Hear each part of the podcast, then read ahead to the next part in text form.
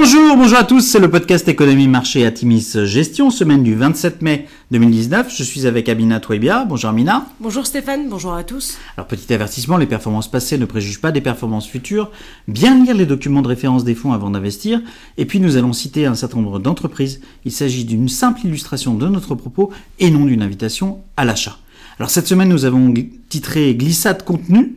C'est vrai que c'est une mauvaise semaine, une semaine marquée à nouveau par la guerre commerciale sino-américaine qui se transforme peu à peu en guerre technologique, avec notamment au cœur des décisions américaines la décision de limiter, voire de stopper les apports technologiques au groupe chinois Huawei. La quasi-totalité de la cote a été défavorablement impactée, à l'exception de certaines défensives. À noter, un lot de statistiques économiques médiocres et des publications de stocks en hausse impactent durement sur le corps du pétrole. Le WTI perd ainsi 6% sur la semaine à 59 dollars le baril.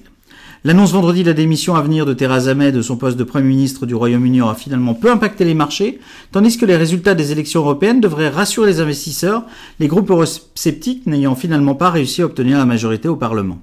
À noter la descente aux enfers de Tesla, une valeur que nous n'avons pas dans les fonds, en baisse de 42% depuis le début de l'année, valeur à nouveau massacrée par les analystes, et la mise sous procédure de sauvegarde de Rallye, actionnaire à 51% de Casino, valeur absente des fonds.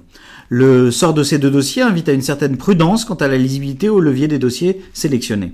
Sur la semaine, mauvaise semaine, le CAC 40 se replie de 2,2%, le SP 500 de 1,2% et le Nasdaq de 2,3%. Alors, Amina, un lot de publications chez les grands distributeurs US, euh, d'ailleurs les distributeurs majeurs US, est intéressante parce qu'elle apporte des commentaires sur l'impact des tarifs douaniers. Tout à fait Stéphane, avec euh, tout d'abord Target qui réjouit les investisseurs et affiche un chiffre d'affaires de 17,63 milliards de dollars en hausse de 5%, supérieur aux prévisions des analystes qui tablaient sur 17,52 milliards. Les ventes en ligne progressent de 42%. Ensuite, Best Buy qui publie de très bons résultats, mais reste prudent suite à la tournure des événements macroéconomiques.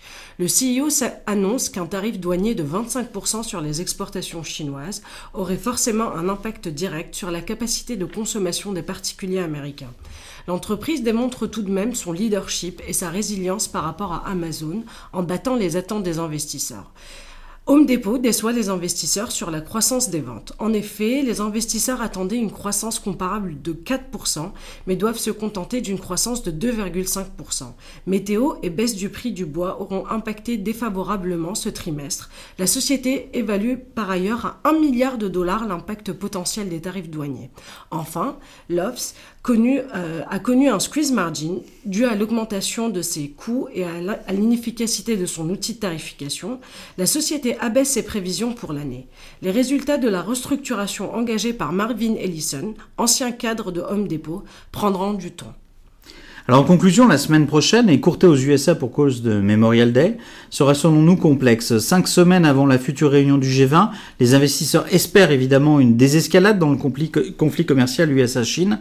Les valeurs de la santé, par essence défensive, seront attentivement suivies, une semaine durant laquelle Donald Trump pourrait signer une directive imposant la transparence des prix dans ce secteur. Les publications des PIB et PMI US ainsi que tout un lot de statistiques seront particulièrement commentées. Nous avons allégé nos portefeuilles dans les fonds d'allocation et concentrons nos expositions sur les valeurs que nous estimons de qualité. Nous revenons par ailleurs d'un séminaire en Chine qui nous a apporté peu d'informations à court terme sur les implications de la guerre commerciale entre les USA et la Chine, mais qui nous a largement confirmé tout le potentiel à moyen terme de la région. Le temps des bonnes affaires pourrait donc avoir commencé. Nous vous souhaitons une excellente semaine.